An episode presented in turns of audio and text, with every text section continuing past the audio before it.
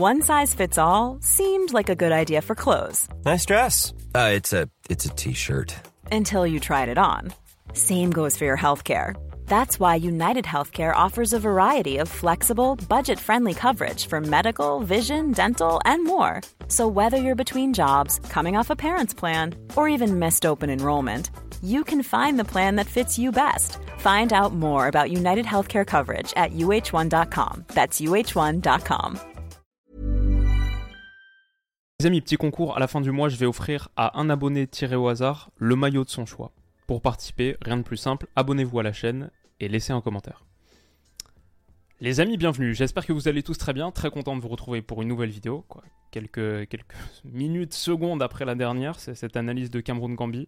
Euh, oups, oui, effectivement, les mots commencent à manquer pour décrire ces soirées de Coupe d'Afrique des Nations. Encore, encore une folle nuit de Cannes. L'Algérie, au bout d'une rencontre bizarre, euh, curieuse, effarante, nous a fait vivre un scénario, c'est quoi, ineffable, euh, faramineux, Gandin, euh, que je connaissais pas, ok, intéressant.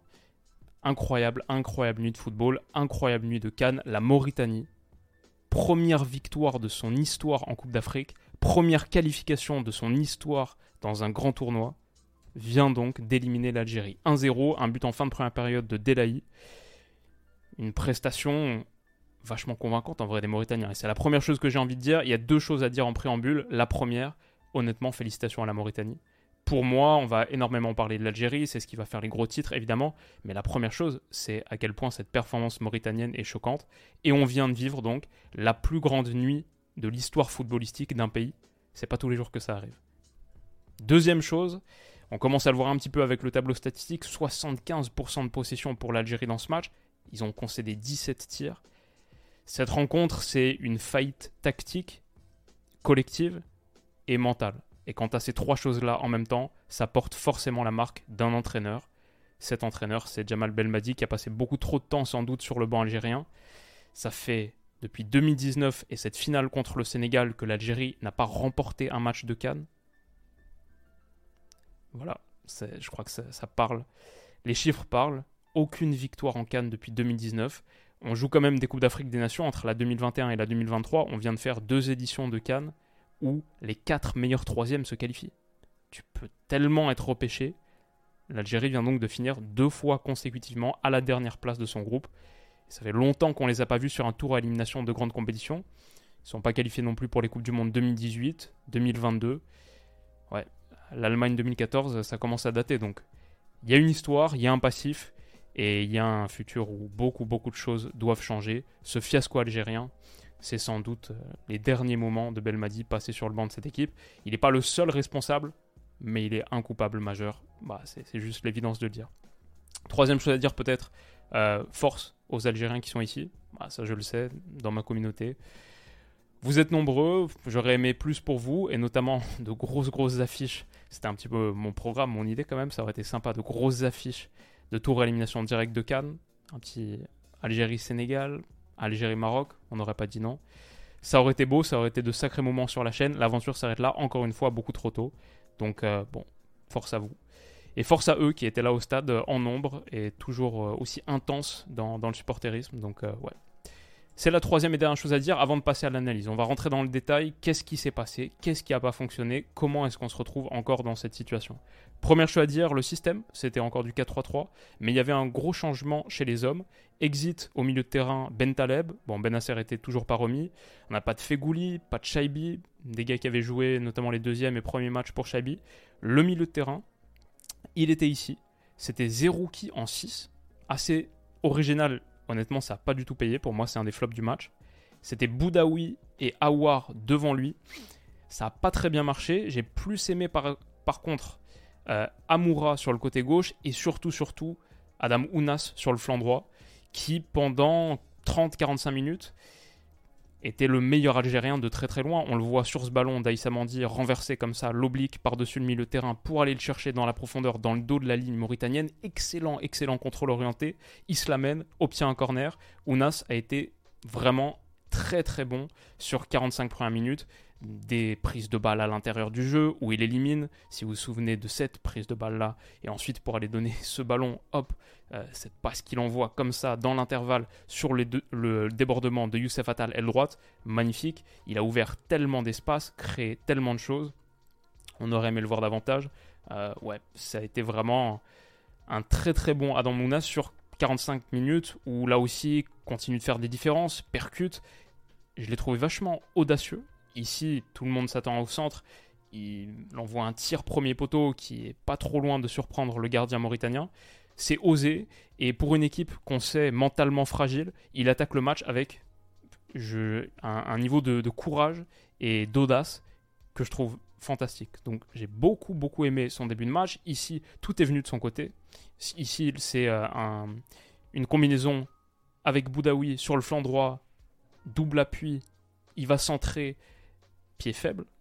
Ça prend un petit peu tout le monde à contre-pied, sauf Oussama War qui se présente là juste devant le, point de pénalty et sa reprise du droit passe à rien du montant mauritanien. C'était très très chaud en début de match et franchement, l'idée de cette Algérie dans ce système avec Ounas est, à la place de Riyad Mahrez, qui était quand même un choix très très fort de Belmadi. Franchement, c'est à plusieurs reprises, tu te dis que ça doit marcher. Là encore une fois, entre deux Mauritaniens qui ont imposé un, combat athlétique extrêmement rude, il a été un des seuls à surnager, à créer des décalages, créer des différences. J'ai regardé son nombre de dribbles réussis, nombre de dribbles tentés, 7 tentés, 4 réussis. C'est déjà un très bon ratio et c'est un très bon volume pour un gars qui a joué 60 minutes dans une équipe qui n'a pas créé beaucoup de différence sinon, autre que lui. On regarde les autres dribbles. Bouneja, il en a deux, en ayant joué quasiment tout le match. Aïd Nouri, deux. Euh, ouais. Ounas, je pense que ces 45 minutes, ça aurait été la solution pour l'Algérie. Et du coup, initialement, le choix de le mettre à la place de Marez, c'est pas trop mal. Ça va se gâter en seconde période et on va expliquer pourquoi. Par contre, là où ça marche moins bien ce 4-3-3, c'est qu'à part les, débordements et la percussion d'Ounas, collectivement, il n'y a pas beaucoup d'espace et d'ouverture qui sont créés. Et surtout, sur les moments de transition défensive, euh, à la perte, c'est très très dangereux. Zerouki, c'est pas un 6. C'est pas un 6 euh, défensif, euh, destructeur et qui est capable de contenir, de protéger un bloc sur les moments de transition défensive. Là, en tout cas, pas face à la capacité d'accélération mauritanienne. Il se fait totalement exploser là. Transmission, si vous vous souvenez de cette action, c'est celle où le tir d'Anne, qui est dévié du bout du pied droit par Mandrea, donne le corner. Donne le corner qui permet à la Mauritanie d'ouvrir le score et de marquer le seul but du match. Tout part donc de cette transition offensive qui n'a pas été contenue par Zerouki. C'est pas pour l'accabler particulièrement, mais je le mettrai, si je suis très honnête, je le mettrai dans mes flops du match pas du tout que pour cette action. Il a été vraiment en très très grande difficulté dans cette partie. Et ça, pour le coup, autant Ounas, aile droite, à la place de Marez sur 45 minutes, c'est un choix payant de Belmadi. 0,46, pas du tout. Pas du tout. Ce corner, donc, il retombe dans les pieds du Mauritanien. Poteau rentrant, ouverture du score. Delaï inscrit le plus grand but de l'histoire de son pays pour l'instant. Et la célébration est pas mal non plus. Ça fait un 0 pour la Mauritanie. Ce qui derrière m'a impressionné, et encore une fois dans l'idée de soulever leur grande performance collective, c'est que ça a pressé plutôt fort. Honnêtement, c'est une des équipes que j'ai vu le plus presser de cette compétition parce qu'on connaît les conditions effroyables. Tu joues des matchs à 30, parfois 36 degrés, parfois 75% d'humidité. Comment est-ce que tu peux presser dans ces conditions? Franchement, la Mauritanie, euh, très agressive sans ballon, très agressive sans ballon, a beaucoup fait reculer l'Algérie. Ça parle aussi, je pense, sur la faiblesse de l'organisation collective algérienne, où à part de la possession basse, un petit peu dans cette zone, ou même un peu plus bas, il n'y avait pas grand-chose, et c'était peut-être une équipe assez facile à attaquer. Pas beaucoup de passes osées et créatives aussi.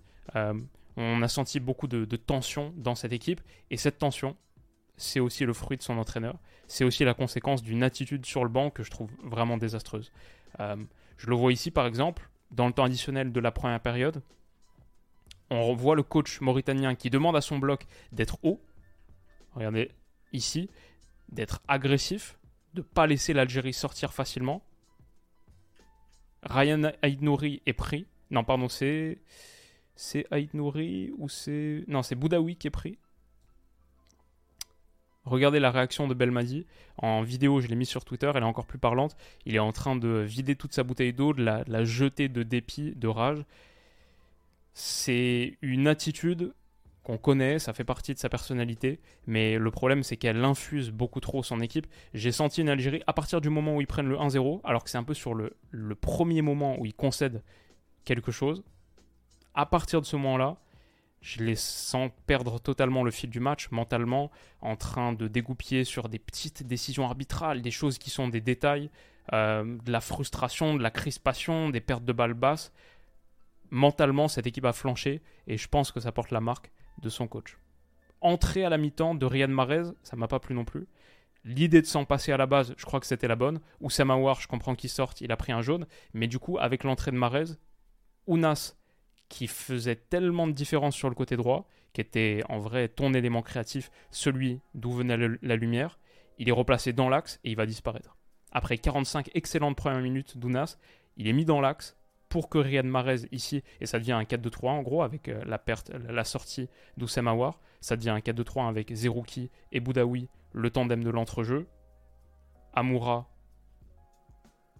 Riyad Mahrez et Ounas sous Bouneja, mais tu mets Mahrez ok et tu perds Ounas.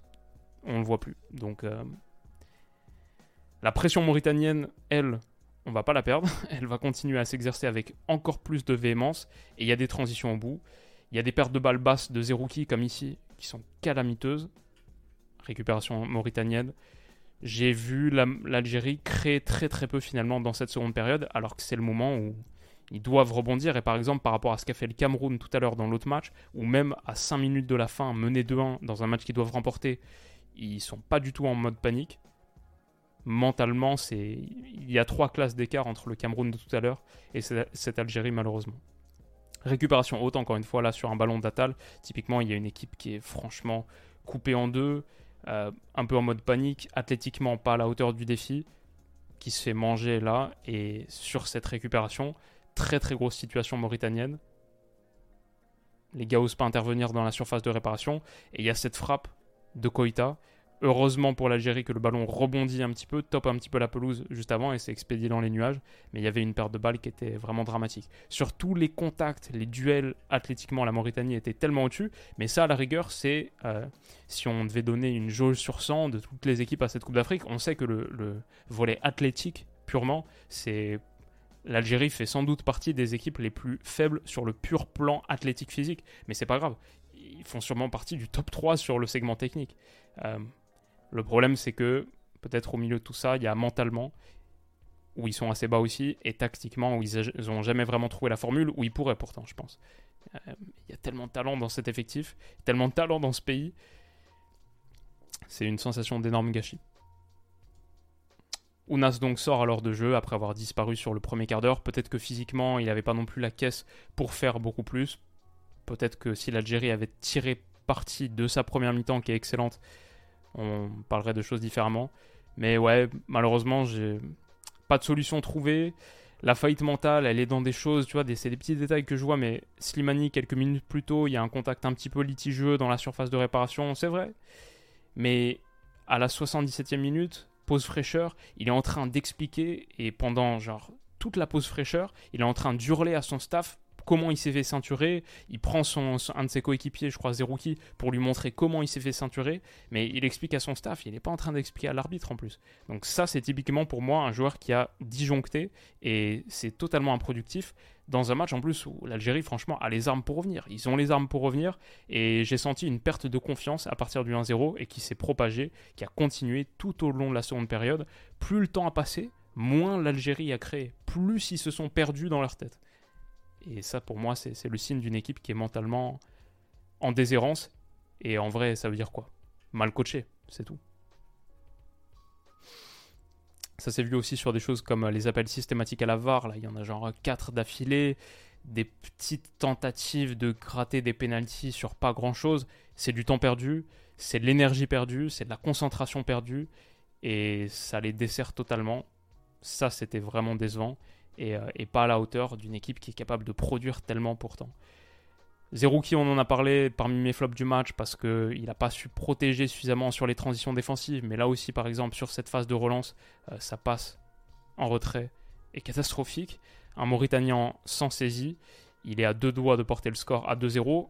La Mauritanie a eu l'opportunité de marquer le deuxième. Cette reprise-là, seule au second poteau du 25 qui heurte la barre transversale. Le tournant du match, c'était peut-être cette occasion d'Aïssa Mandi. On ne peut pas la passer sous silence. C'est un énorme arrêt mauritanien. L'Algérie a eu des situations. Ils finissent quand même avec 16 tirs. Ils ont eu sans doute les, les, situations pour revenir dans ce match. Un match nul leur aurait permis. Mais quand tu as une équipe qui est tellement au-dessus sur le talent. Ces joueurs jouent dans des énormes clubs par rapport à l'effectif mauritanien. La différence de, valorisation transfert marque, ça doit être du simple au. C'est quoi le, multiple par 30 Mais il y, a des, il y a des écarts de différents. Il y a des écarts qui sont énormes, des, des ordres de grandeur qui sont énormes. Donc il y a le talent pour, mais ouais, pas suffisamment bien exploité. L'Algérie donc sort de cette compétition. Euh, comme on a dit, c'est la suite d'un fiasco, d'une équipe qui déçoit continuellement tournoi après tournoi, et maintenant c'est l'heure, euh, je pense, au grand ménage, et il faut changer beaucoup beaucoup de choses. Dommage que ce, tournoi se poursuive sans une des équipes qui, quand ça marche bien sur certaines séquences, comme j'ai dit, Ounas en première période, franchement c'est un des foot les plus kiffants de la compétition, mais il y a d'autres éléments en foot que ça. Et malheureusement, ça a payé ce soir. Voilà, c'est tout ce qu'on va dire. Euh, honnêtement, je suis, je suis mort là. C'est troisième vidéo de la journée. On, est en mode Coupe d'Afrique full de A à Z. J'essaie de couvrir toutes les équipes, tous les matchs. On a beaucoup parlé de l'Algérie parce que c'est l'équipe Fagnon, c'est l'équipe qui fait le titre. Mais la Mauritanie, j'espère qu'on en a dit suffisamment de choses pour montrer à quel point leur performance était non négligeable et en plus historique, c'est beau. Donc euh, voilà, on va se quitter là-dessus. On se donne rendez-vous demain pour débriefer Maroc. Euh, peut-être qu'on dira un mot de Afrique du Sud, Tunisie. Beaucoup, beaucoup de choses à raconter. Euh, et moi, je vais aller me coucher. Prenez soin de vous, les amis. Bon courage. Et on se dit à bientôt. Bisous. Mom deserves the best, and there's no better place to shop for Mother's Day than Whole Foods Market. They're your destination for unbeatable savings, from premium gifts to show-stopping flowers and irresistible desserts. Start by saving 33% with Prime on all body care and candles. Then get a 15-stem bunch of tulips for just $9.99 each with Prime. Round out Mom's menu with festive rosé, irresistible berry chantilly cake, and more special treats. Come celebrate Mother's Day at Whole Foods Market